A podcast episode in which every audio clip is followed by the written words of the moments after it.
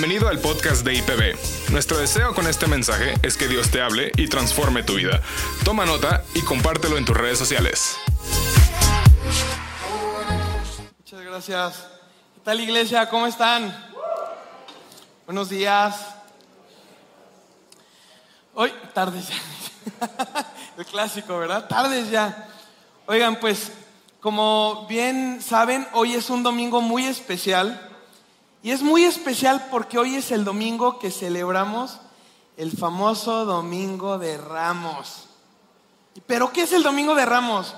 A mí se me hace muy importante porque para mí el Domingo de Ramos es la antesala de quizás el fundamento o el milagro más grande de nuestra fe, que es que viene la crucifixión y resurrección. Porque ese es el fundamento de donde nace nosotros, de lo que creemos, de lo que profesamos. Entonces, hoy quiero traerles a ustedes una cita de donde en la Biblia habla del Domingo de Ramos. Pero primero quiero platicarles un poco del contexto, porque la Biblia nos dice que las personas recibieron a Jesús, Jesús entró en un burro y se le llama de ramos porque las personas rompían las ramas de palmeras o de cualquier otro árbol, las ponían en el piso y también la Biblia dice que echaban sus mantos para que Jesús pasara sobre esto. ¿Por qué hacían esto? Yo me preguntaba, ¿por qué? O sea, ¿es una tradición que se hace o lo hicieron para Jesús en específico o qué? Y lo que pude investigar es que era una tradición judía que se hacía para algunos reyes, buscando que no tocaran el piso, como era una máxima reverencia, como de no te ensucies. Y para que no te ensucies, yo mismo pongo el camino para que no vayas a, ensuciarte. Entonces, esto nos dice que los judíos estaban reconociendo a Jesús como su rey. Y le decían, Osana. Osana. Bendito el que viene en el nombre del Señor. Osana. Bendito hijo de David. ¿Y qué es Osana? En cuanto yo escuché la palabra Osana y la leí, dije, ay, me acordé de una bonita canción. No sé si se acuerdan de ella. Que decía Osana en el cielo. Osana. Osana. De verdad a mí personalmente me encantaba cantar esa canción. Y es como un, bueno, ¿y qué es Osana? Yo lo he escuchado la verdad muchas veces y nunca me había dado la tarea de investigar qué es Osana. Y me encontré con todo un tema. Porque de verdad, cuando yo busqué a ver definición de Osana, es de que en el antiguo griego, en el arameo, en el hebreo y en el latín dije, no hombre, la etimología de Osana está bien cañona. Pero básicamente significa, sálvanos, te ruego. Es una súplica. Es un ayúdanos, sálvame. Pero en ese contexto, al parecer le están utilizando como una exclamación de gozo y esperanza. Entonces, como, ok, dice, mientras reconocían a Jesús y le exclamaban con gozo, también al mismo tiempo le estaban diciendo, sálvanos, ayúdanos. Y ahí es lo que se narra en Mateo 21, 8 al 11. Si me pueden poner la cita, por favor. Ahorita van a ver por qué se las quiero leer. Dice, y la multitud que era muy numerosa tendía sus mantos en el camino y otros cortaban ramas de los árboles y las tendían en el camino. Y la gente que iba delante y la que iba detrás aclamaba diciendo, Osana al Hijo de David, bendito el que viene en el nombre del Señor, Osana en las alturas. Que sigue, por favor. Cuando entró en él, cuando entró él en Jerusalén, toda la ciudad se conmovió diciendo, ¿quién es este? Y la gente decía, este es Jesús el profeta de Nazaret de Galilea. Esa es la cita de donde parte nuestro domingo de ramos. Pero aquí es donde viene algo importante. Esta misma gente que lo recibió así, unas semanas después es la misma gente que grita, crucifíquenlo. Dices, ¿qué pasó? ¿Cómo? No, que Osana. ¿No? Oye, ¿dónde dejaste las ramas? ¿Cómo que ahora crucifícalo? ¿Por qué? Bueno, Pues algo que debemos de saber también de este contexto histórico es que cuando la gente reconoció a Jesús como su rey, para nosotros ahorita es muy sencillo decir que rey como salvador o relacionarlo como rey del cielo, pero en ese tiempo no todos lo reconocieron así. Lo reconocieron como rey, pero más como un rey político o como un revolucionario. En ese tiempo recordemos que Israel estaba siendo oprimido por Roma, estaban bajo el imperio romano. Entonces también esperaban o tenían la expectativa que Jesús podía ser un revolucionario que los librara del yugo de Roma. ¿Ok? También fíjense, al final de la cita dice, ¿quién es este? Y no dice, es el Mesías. Dice, es un profeta. Porque también había gente que reconocía que Jesús tenía poder, pero no lo reconocían como Mesías, lo reconocían como profeta. Y también los que le decían hijo de David, ellos muy probablemente sí lo estaban reconociendo como Mesías. Porque al reconocer que es de, de ascendencia de David, que viene de David, ellos sabían que su Mesías, una de sus profecías, es que va a ser descendiente de su linaje. Entonces, partiendo de ahí, imagínense que para ti puede ser o un revolucionario, o alguien que te va a liberar de Roma, o un profeta, porque parece entonces Jesús ya había hecho muchas, muchas señales. ¿Ok? Para entonces su fama ya era conocido en toda esa zona. Y de repente ves que está frente a Poncio Pilato y aquel que te iba a liberar, ahora está sometido a lo que él diga. Aquel que se supone que era el profeta que iba a hacer señales, ya fue burlado, ya le escupieron, ya lo golpearon, está ahí vulnerable. Entonces, aquel que tal vez veías con mucho poder, ahora tal vez lo ves reducido. Y los fariseos hacen una exclamación que hasta hoy yo la puedo entender. Que era, si tú eres el Hijo de Dios, dinos. Una parte textual de la Biblia donde dice tal cual, ya dinos, si eres el Hijo de Dios, solo dinos. Hay otra parte donde también le menciona, si eres el Hijo de Dios, sálvate, bájate de la cruz. Y les voy a decir algo, yo creo que es muy válido ese argumento. Yo creo que es muy válida esa duda. O es muy válido el pedir una señal. Porque nuestra naturaleza humana, claro que queremos ver señales. En nuestra naturaleza humana, claro que queremos ver el poder de Dios. La cuestión es que también a propósito, este poder venía dentro de un misterio revelado. Porque para esto Jesús también quería sorprendernos, ¿ok? Entonces es por eso que la misma gente que lo recibió como rey, es la misma gente que después dice, sí, crucifícalo. Porque yo me imagino que algunos hasta se sintieron decepcionados. Tal vez algunos se sintieron defraudados. Tal vez algunos dijeron, nosotros creíamos que Él venía a liberarnos. Y míralo. No, pues sí, claro. Mátalo. Incluso Juan Bautista, que se supone que es el que le abrió el camino y el que va delante de él y todo eso, cuando esté en la cárcel manda a sus discípulos y dice, pregúntenle a Jesús si es el Mesías o esperamos a otro. no, o sea, pues a qué nivel tienes que dudar para decir, oye, pues mejor sí pregúntale, porque se acuerdan rumores que mi cabeza va a rodar, entonces, para saber qué onda, ¿no? Y Jesús le dice a sus discípulos de, Juan el Bautista, pues cuéntenle lo que vieron, ¿no? Los ciegos ven, los cojos volvieron a caminar, los leprosos son limpios, los pecadores se arrepienten.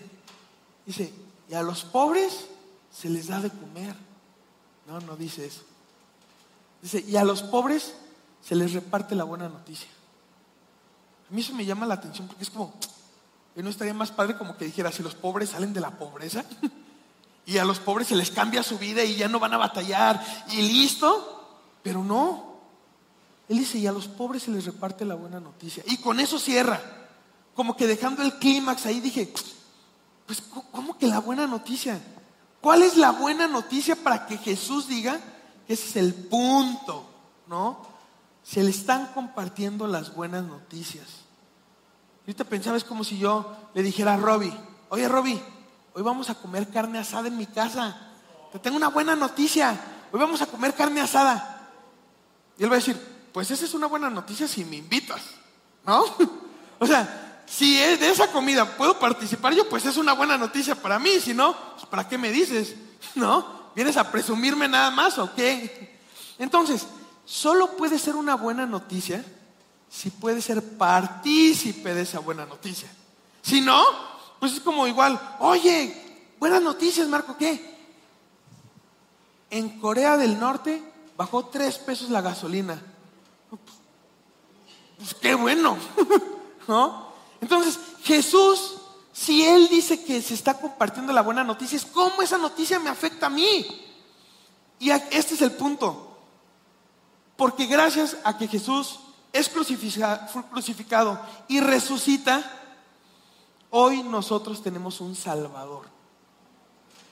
Esa es la buena noticia, que hoy gracias a su muerte, su crucifixión y su resurrección, hoy tú tienes un Salvador.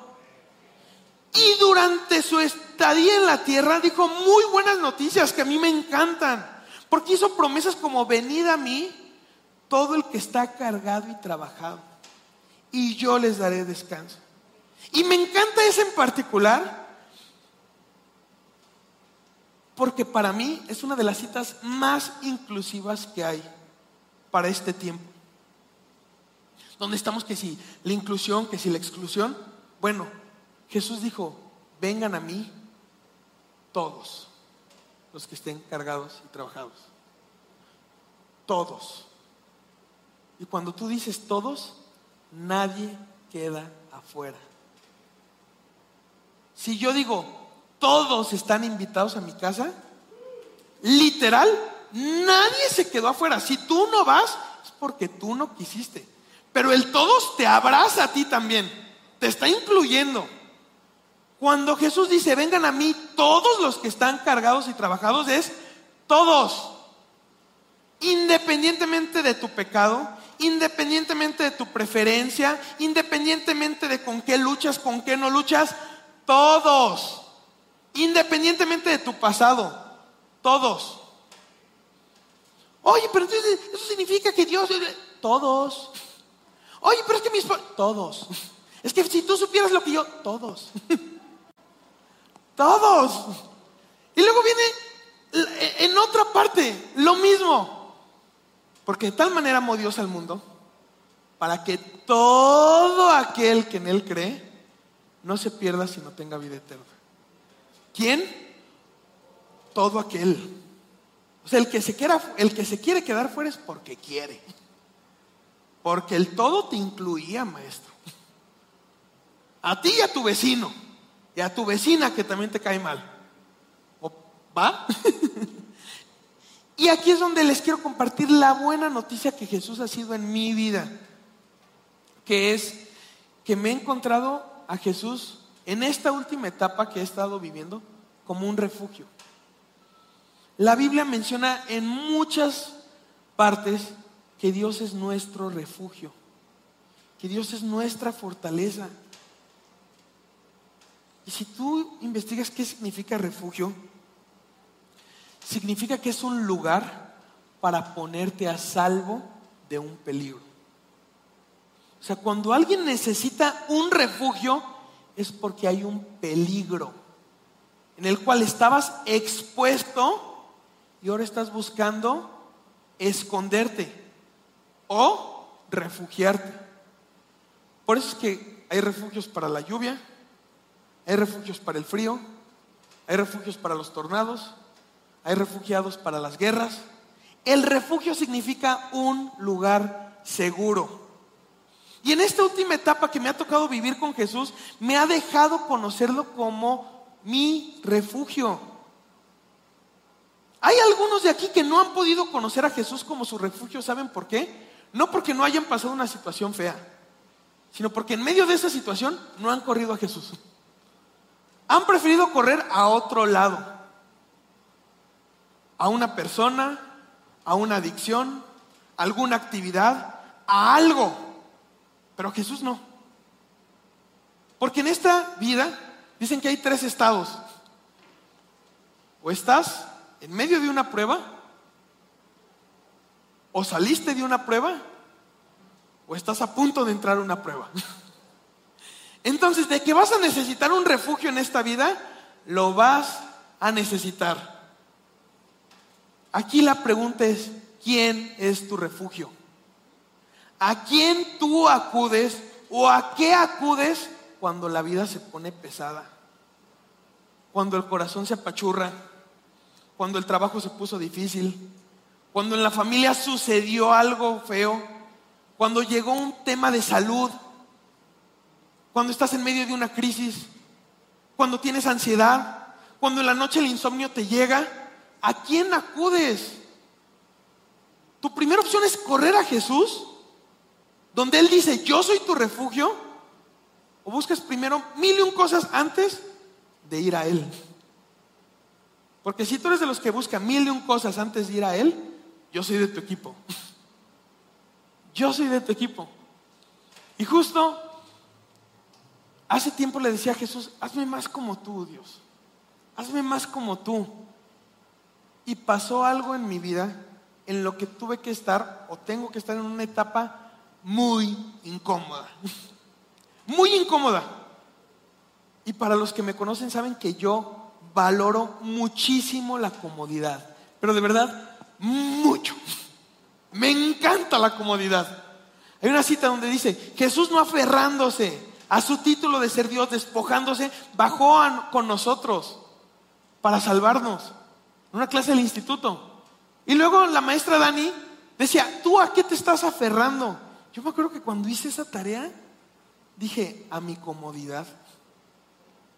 En cuanto algo me quiere incomodar, yo lo repelo. Entonces cuando le digo a Dios, Dios, hazme más como tú, adivinen qué toca Él. Ah, yo sé dónde trabajar. y agarra la comodidad y ¿no? Y aunque es algo que claro que me ha pesado, se los digo en serio. Hubo un día donde con lágrimas le dije a Jesús, ya estoy cansado, ya. Y él nada más me dijo, ¿te arrepientes de lo que hiciste? No hice algo malo, sino yo solito me metí en un tema de incomodarme. Le dije, no, porque por ti vale la pena incomodarse. Por fin entendí en mi vida, y con vergüenza se los digo, pero es real, que hasta ahorita yo aprendí que sí vale la pena incomodarse por Dios. Puede haber que alguien, ah, eso es básico. Pues yo no lo veía. Ah, es que eso se sabe. Pues tal vez sí, yo no lo veía. Y ahorita de verdad digo, sí vale la pena incomodarse por Jesús. Sí vale la pena incomodarse por las cosas del reino. Tan solo venir un domingo, romper con la comodidad, la verdad. Dar un diezmo, dar una ofrenda, es romper con la comodidad.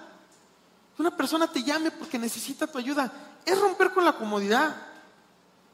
Pedir perdón a alguien es incómodo. Tener conversaciones difíciles son incómodas pero por Jesús valen la pena.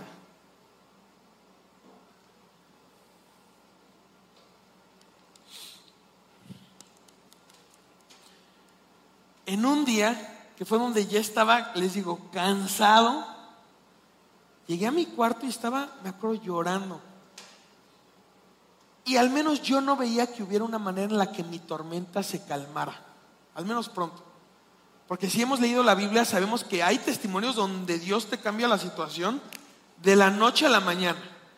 Y gracias a Dios también tenemos situaciones, testimonios en nuestra familia, en nuestra iglesia, donde hay gente que su situación cambió de la noche a la mañana. Pero hay otras historias donde es pian pianito, donde Dios te dice, contigo va a ser a fuego lento. Tú no, méteme al microondas más rápido. Pero no, es, es que lo bueno se hace a fuego lento. Entonces, como yo no veía la manera en la que mi tormenta se calmara rápido, lo único que le dije fue, abrázame y ayúdame a sentir que estás conmigo. Dije, porque está bien si el desierto es más largo, está bien si la tormenta todavía sigue, está bien si todavía esta oración no está contestada, va, pero ayúdame a sentirme abrazado por ti. Ayúdame a que en medio de este pesar puedas sentir que estás conmigo.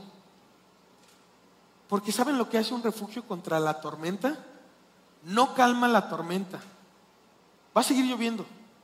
Solo va a evitar que te mojes. Eso es lo que es un refugio. Y hay veces que la tormenta no se calma.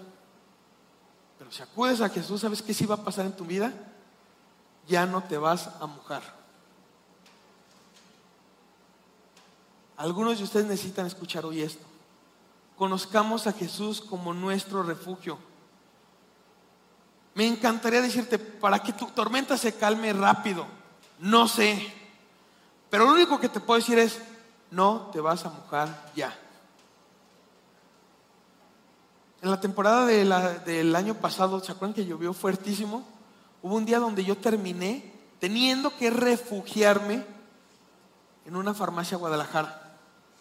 Estaba lloviendo horrible y yo dije, si yo sigo manejando, le voy a dar en la torre al carro. Llegué, me estacioné y dije, aquí. ¿Eso significa que la tormenta paró? Pero créanme que yo ya estaba mucho más tranquilo en medio de la tormenta. ¿Sabes cómo se le hace para tener paz en medio de la tormenta? Ve a Jesús como tu refugio. Así es como se tiene paz en medio de la tormenta. Entonces, hoy iglesia, yo te quiero preguntar, ¿en qué o en quién te refugias tú? Porque a lo mejor ya has leído que Jesús es un refugio. A lo mejor ya pasaste por los salmos de David donde eh, ves y escuchas y lees que Jesús es, que Dios es su refugio. Yo te pregunto, ¿tú has ido a Jesús como tu refugio? ¿Ya tomaste parte de orar y decir, Señor, cúbreme? Sálvame, Osana, rescátame. Porque esa es la buena noticia que tenemos nosotros. Hoy tenemos un Dios que nos salva. Y les quiero leer un salmo. El Salmo 118. ¿Cómo llegué a este salmo? Porque cuando estoy investigando la palabra Osana, solo hay una parte en el Antiguo Testamento donde se utiliza. Y es en el Salmo 118. Y se los quiero leer. Porque este salmo en todas las veces que lo he leído, es como una píldora contra la ansiedad. Es como una píldora contra la preocupación. Cuando siento que se me ve el aire y que me quiere dar una crisis, porque hay algo que me atormenta, la renta, los gastos, este problema de salud, este problema en mi familia, que empiezas a taladrarte de ideas malas, porque hay veces, no sé si les ha pasado, que de por sí la situación es fea, y nosotros vamos y le echamos crema, queso, para que sea más fea todavía. Y uno mismo se atormenta peor, ¿no? Y el pensar, no, no, no pienses cosas malas, no, no pienses cosas, cosas no inventes. Yo te voy a dar un consejo hoy. Toma este salmo y léelo en voz alta. ¿Por qué en voz alta? Porque en cuanto lo leas, tu espíritu va a reconocer de quién estás hablando. En cuanto el Espíritu lo leas en voz alta, la Biblia dice que la palabra tiene poder.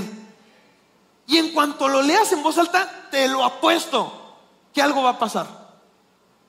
Si no se calma tu tormenta, al menos en ese momento va a salir un refugio donde te vas a poder esconder para que no te mojes. Se los quiero leer el día de hoy. Salmo 118. Den gracias al Señor porque Él es bueno. Su fiel amor perdura para siempre. Que todo Israel repita, su fiel amor perdura para siempre. Que los descendientes de Aarón, los sacerdotes, repitan, su fiel amor es para siempre. Que todos los que temen al Señor repitan, su fiel amor es para siempre. Que, ah, en mi angustia oré al Señor y el Señor me respondió y me liberó. El Señor está de mi parte, por tanto no temeré. Hay gente que necesita escuchar hoy, estás del lado del equipo que gana. Estás del lado de la vida que gana. No sé tu situación, pero estamos de ese lado. El Señor está de mi parte, por lo tanto no temeré. ¿Cuántas veces te has dicho eso en la noche mientras te atormentas tú solo con tus pensamientos? Decir, a ver, yo estoy del lado de Jesús. no temeré. ¿Qué me puede hacer un simple mortal? Porque hay gente que ha estado en situaciones donde su mayor temor es un humano. Un humano que te está amenazando con amenazarte, con robarte, con quitarte tu negocio, con desquitarse, con hacerte algo malo en serio. Es, ¿qué me puede hacer un simple mortal? Así es, el Señor está de mi parte, Él me ayudará. Miraré triunfante a los que me odian.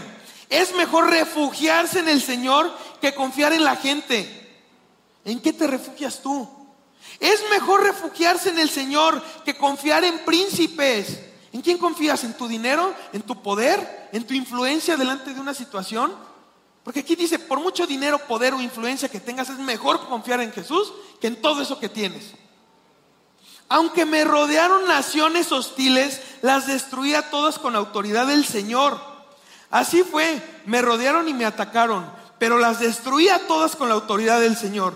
Me rodearon como un enjambre de abejas. Se enardecieron contra mí como un fuego crepitante, pero las destruí a todas con la autoridad del Señor. Mis enemigos hicieron todo lo posible por matarme, pero el Señor me rescató. El Señor es mi fuerza y mi canción. Me ha dado la victoria. ¿Saben que hay veces que cuando voy manejando no es para... y pongo música cristiana no es porque, ah, es que soy cristiano y los cristianos no oímos música cristiana. No, es porque el Señor es mi canción. Estoy agradecido con Él. Claro que quiero ir cantándole en medio del tráfico. Claro que quiero irle diciendo, gracias Señor, tú eres bueno en mi vida. Por eso escucho música cristiana. No porque los cristianos tienen que oír música cristiana. ¿Me explico?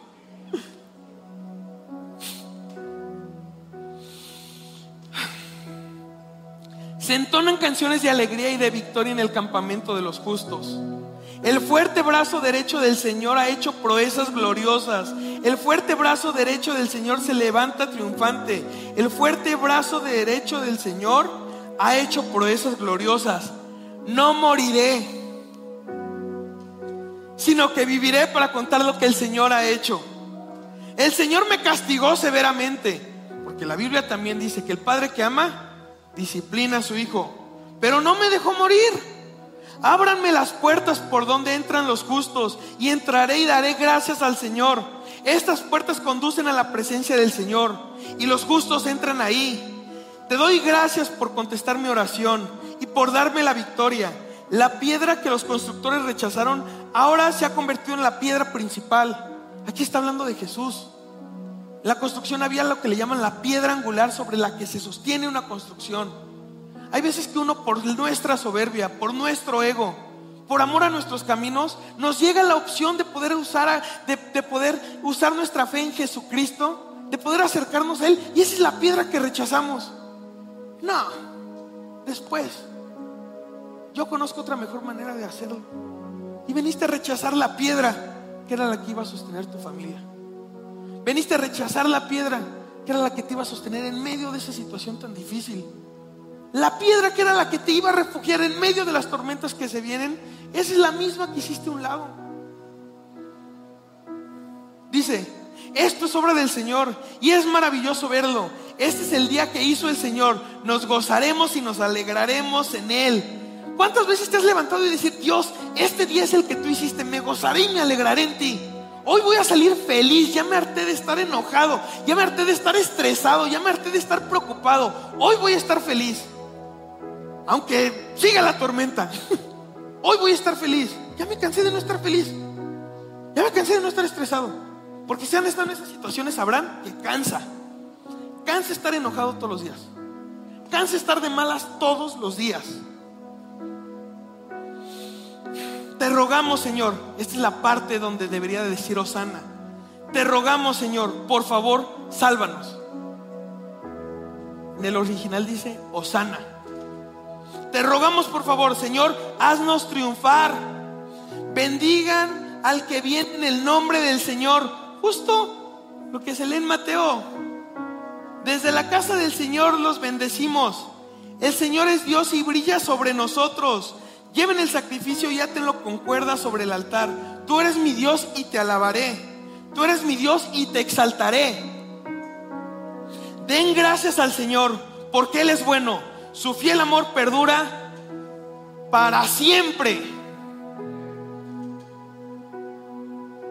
Lee esto en voz alta y vas a ver si no el tormento se va por la autoridad de la palabra de Jesucristo. Por la autoridad que tiene la palabra en nuestra vida.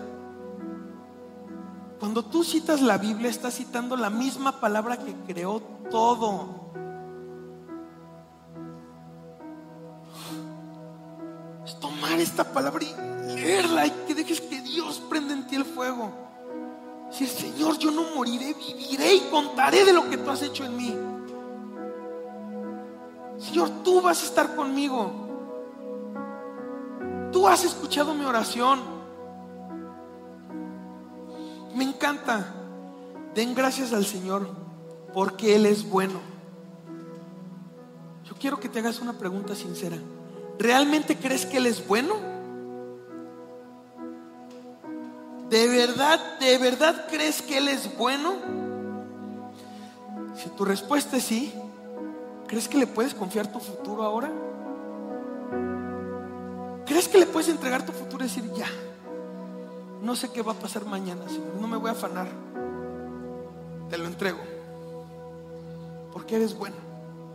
Nada más por eso te entrego mi futuro, Jesús. Porque eres bueno. Porque yo me puedo hacer mil y un escenarios de cómo tengo un futuro desastroso en mi vida. Donde termine solo, enfermo, pobre, debajo de un puente. No tengo idea. O tomo mi futuro y te lo entrego, Jesús. Y confío en que eres bueno y te doy gracias cada día que amanezco. Ya para cerrar, les quiero contar una historia que me gusta imaginarme de lo que pudo haber pasado en la Pascua. Está bien en primera de Willy 12. La historia de un egipcio, como si estuviera en medio de los judíos cuando pasó la última plaga. Para que sea un egipcio le vamos a poner Ramsés. Era un padre de familia, se llama Ramsés. Y ahí tiene su esposa. Me aconsejaron que le pusiera de nombre Yahaira. No sé por qué, pero suena bien. Ramsés y Yahaira. Y Ramsés llega con su familia. Dice, familia, escuché que hoy viene la peor de las plagas. Los judíos están hablando que hoy viene la peor de las plagas. Los israelitas. Están hablando que viene la peor de las plagas. Ya nos tocaron varias. Pero alcancé a escuchar que si pintamos nuestra casa con sangre de un cordero, no nos va a pasar nada. ¿Lo hacemos? Cada vez su esposa, no, ¿cómo crees, Ramsés? ¡Qué pena! Si hacemos eso, los egipcios van a saber que estamos del lado de los israelitas. Piensen nosotros, ¿qué tal si se burlan? ¿Qué tal si nos dicen algo? Y Ramsés le dice, no sé mi amor, pero ¿y si es lo que necesitamos para librarnos? Ve todo lo que ha acontecido. Ah, Ramsés, no sé, no sé, haz lo que quieras. Dicen que cuando un hombre a su mujer le dice haz lo que quieras, significa lo contrario. Pero en este caso Ramsés sabe que tiene que hacer lo mejor por su familia. Y se arriesga. Y se hace lo que quiere. y sale y pinta la casa. Y se meten a dormir. Y en la madrugada se escucha un grito desgarrador se escuchan gritos y llanto de padres llorando porque sus primogénitos acaban de morir. Y se escucha un tormento. ¿Y saben qué es lo que se escucha en la casa de Ramsés? Gracias, Señor. Nosotros no nos pasó. Pasó de largo porque teníamos la señal. Hoy yo te quiero invitar a que en tu vida también pongas la señal. Tal vez suene como algo sencillo, como algo, ay, ¿en serio? ¿A poco si mi vida va a cambiar por poner la señal de Jesús en mi corazón? Sí. Sí. Yo soy testigo de eso. Y hay más testigos. Pueden levantar su mano conmigo los que son testigos de que Jesús sí cambia tu vida. Mira, somos testigos de decirte sí, sí cambia. Sí cambia. Todo se soluciona, no. Todas las tormentas se calman al instante, no. Pero tienes un lugar donde esconderte donde ya no moja. Y qué rico se siente eso, de verdad. Hoy, ¿cómo nos invitan a pintar esa señal en nuestro corazón? La Biblia dice que solo reconozcas que Jesús es tu Señor y tu Salvador. Nada más. ¿Cómo le hago para que Jesús sea mi refugio? Pídeselo. Señor, sé mi refugio. Y vas a ver que algo pasa. ¿Cómo? No sé. Pero Jesús lo promete y Jesús lo cumple. Y es por eso que nuestra fe no es simplemente un argumento que nos dijeron y nos enseñaron. No, hoy lo vivimos. Yo hoy no vengo a decirte, Jesús es tu refugio por lo que dice la Biblia. Yo vengo a decirte que sí es tu refugio porque ya me tocó vivirlo. No una vez, muchas veces. Hoy soy muy bueno en irme a, refugiar en Jesucristo. Para cuando la riego, para cuando estoy triste, para cuando mi cartera está vacía, para cuando tengo hambre, para cuando algo pasa en mi casa, ¿sabes a dónde corro? A Jesucristo, así. Porque Él es mi dulce refugio. Él es mi fortaleza. Tú ya conociste a Jesús como tu refugio, como tu fortaleza. Porque si no, ¿a dónde corres tú? ¿Dónde te refugias tú? Vamos a pararnos, iglesia. Y vamos a pedirle a Jesús que sea nuestro refugio. Hoy quiero hacer tres oraciones. La primera, darle gracias a Dios por los que ya lo conocemos como un refugio. Porque hay gente aquí que en cuanto escuchaba estas palabras, su corazón era como, gracias Señor porque eso que le está diciendo yo lo he vivido. Sé lo que es refugiarse en ti, Jesús. Gracias. Están otros que escucharon eso y yo quiero que seas tú mi refugio, Jesús. Yo quiero conocerte así. Justo es lo que necesito hoy. Justo es lo que necesito esta semana. Y hay un tercer grupo de personas que dicen, yo ni siquiera conozco a Jesús. Quisiera conocerlo para poder verlo como mi refugio. Entonces vamos a orar con esas tres peticiones. ¿Están de acuerdo, iglesia? Señor, damos gracias en este día. Damos gracias en este domingo. Damos gracias, Señor, porque algunos de nosotros hemos tenido la oportunidad de conocerte como nuestro refugio como nuestra esperanza. Tú has sido nuestro ayudador, tú has sido nuestro consolador, tú has sido nuestro descanso, tú has sido nuestra pronta respuesta. Tu voluntad nos ha cubierto en amor y nos ha librado de mil y un batallas. Has abierto el mar delante de nosotros. Nos has dado de beber en medio de los desiertos. Has calmado la lluvia cuando te lo hemos pedido. Y te hemos conocido en medio de nuestras dificultades, en medio de nuestros retos. Gracias Señor. Gracias Jesús. También Señor, te pido por aquellos que creemos en ti, pero todavía no hemos confiado al 100 en ti para entregarte nuestro futuro, para entregarte nuestras preocupaciones, para entregarte nuestras dolencias. Señor, permítenos conocerte como nuestro refugio. Ora conmigo, Jesús, quiero conocerte como mi refugio te necesito ya. Osana, Señor. Sálvanos. Sálvanos, Señor. Sálvanos en medio de la situación que estemos pasando. Sálvanos, Jesús. Ya no nos queremos mojar. Sé tú nuestro refugio. Y por el tercer grupo de personas que nunca le han entregado su vida a Jesús. Haz una oración como la que yo voy a hacer ahorita. Simplemente es decirle, Jesús, toma mi corazón, te entrego mi vida, restaura todo lo que yo he echado a perder, renuévame Jesús, lávame, límpiame, porque me siento sucio. La he regado muchas veces, pero Jesús toma mi vida y cámbiala. Muéstrame tu poder, muéstrame tu amor. Abrázame, Señor. Abrázame en este tiempo de soledad. Abrázame en este tiempo de dificultad. Abraza a mi familia. Cambia mi corazón. Cambia mis pensamientos. Me entrego a ti. Amén. Amén.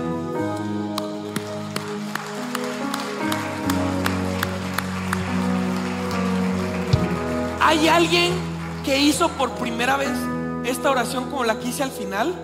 Que pueda levantar su mano nada más para saber quién oró conmigo por primera vez este tipo de oración, donde le dices a Jesús, sé tú mi Salvador. Veo dos personas, ¿sí? ¿Hay alguien más? ¿Hay alguien más por acá que haya orado por primera vez ese tipo de oración? ¿No? Bueno, le quiero aquí. Pueden pedir esa, pueden pasar estas tres personas. Quiero darles una buena noticia ahora a ustedes. Solo quiero darles una buena noticia, si pueden pasar. Yo los vi, ¿eh? Les voy a decir que los invito a una carne asada, ah, ¿verdad? No pasa, pasa, pasa. ¿Cómo te llamas? Dulce. Chela. Hola. Bueno, ¿cuál es la buena noticia que les quiero dar? Simplemente quiero explicarles que hoy lo único que hicieron fue una promesa que viene en la Biblia tal cual. Fue lo único que hicieron. La promesa es, si tú me reconoces como tu Señor y tu Salvador, la Biblia dice, tú y toda tu casa serán salvos. Solo quiero que sepan que esa es la buena noticia que llegó hoy. Que así como en la Pascua se celebra que se pintó la casa y el mal pasó de largo, ustedes también en su familia, en su corazón, acaban de hacer una señal. Donde acaban de decirle al mundo, a su vida, mi corazón es de Jesús. Nada más. Y van a ver la mano de Jesús en su vida y también decirles que aquí tienen una familia, nada más, con la que pueden contar, con la que pueden orar, con la que nosotros estamos para servirles. Y si no tienen una Biblia, porque es muy importante, como les digo, leer los salmos, es algo que te ayuda.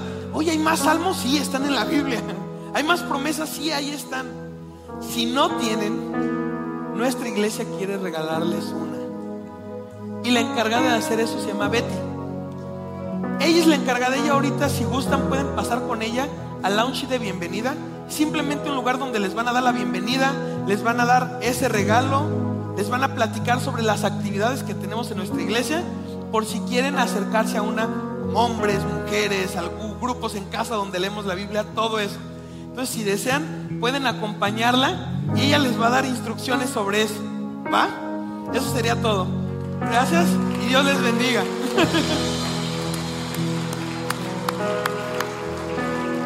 Iglesia, que Dios los bendiga. Hoy es un día para celebrar y recuerden, esta es la antesala del mayor milagro que nos pudo haber pasado. La crucifixión, pero sobre todo la resurrección, porque creemos en un Jesús vivo. Dios les bendiga, iglesia.